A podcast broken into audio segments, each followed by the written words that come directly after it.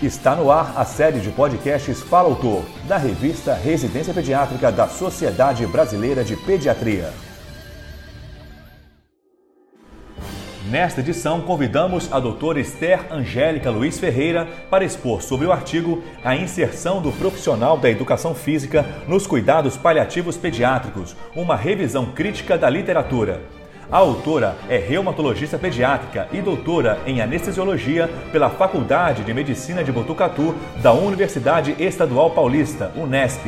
Ela também é membro do Departamento Científico de Medicina da Dor e Cuidados Paliativos da Sociedade Brasileira de Pediatria e professora adjunta do Departamento de Medicina da Universidade Federal de São Carlos. Ouça a seguir.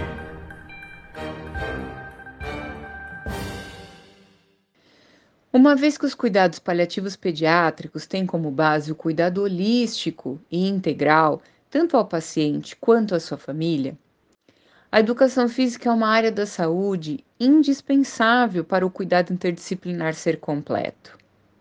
Sendo assim, um grupo de pesquisadores formado por pediatras, profissionais de educação física e farmacêutico refletiram sobre a inserção do profissional de educação física nos cuidados paliativos pediátricos. O resultado foi esse artigo, que trata-se de uma revisão crítica da literatura, onde foi realizada uma pesquisa teórica e documental extensa, a partir do levantamento bibliográfico em arquivos disponíveis em base de dados muito importantes, como Medline, por exemplo.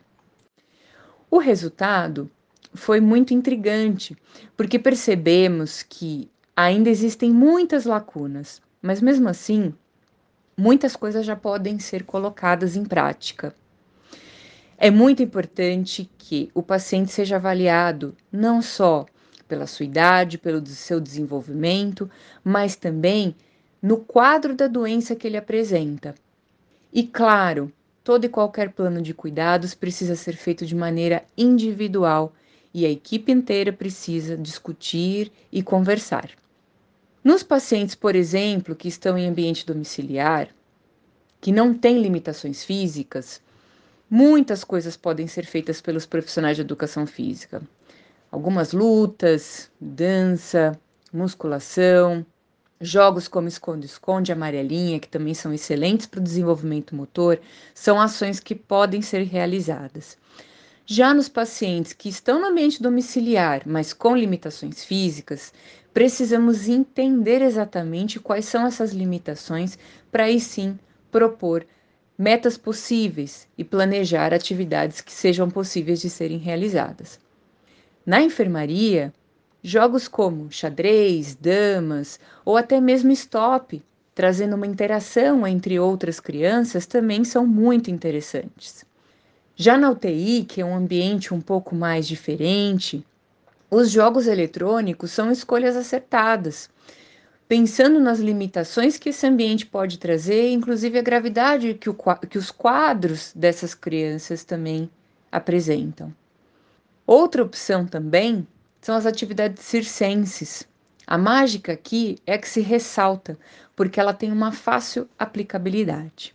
O que fica como conclusão é que nós precisamos ainda expor mais essa ação do profissional da educação física para uma integralidade do cuidado. E, claro, lembrar sempre que todo e qualquer plano de cuidados em cuidados paliativos pediátricos precisa de uma equipe completa e essa equipe precisa conversar, precisa ter a real interdisciplinaridade, entendendo a singularidade de cada paciente.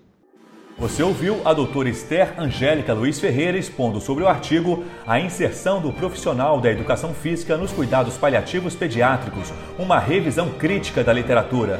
Para ouvir todos os podcasts, acesse a página da revista Residência Pediátrica na internet. O endereço é residenciapediatrica.com.br barra mídia barra podcast. Residência Pediátrica, a revista do pediatra.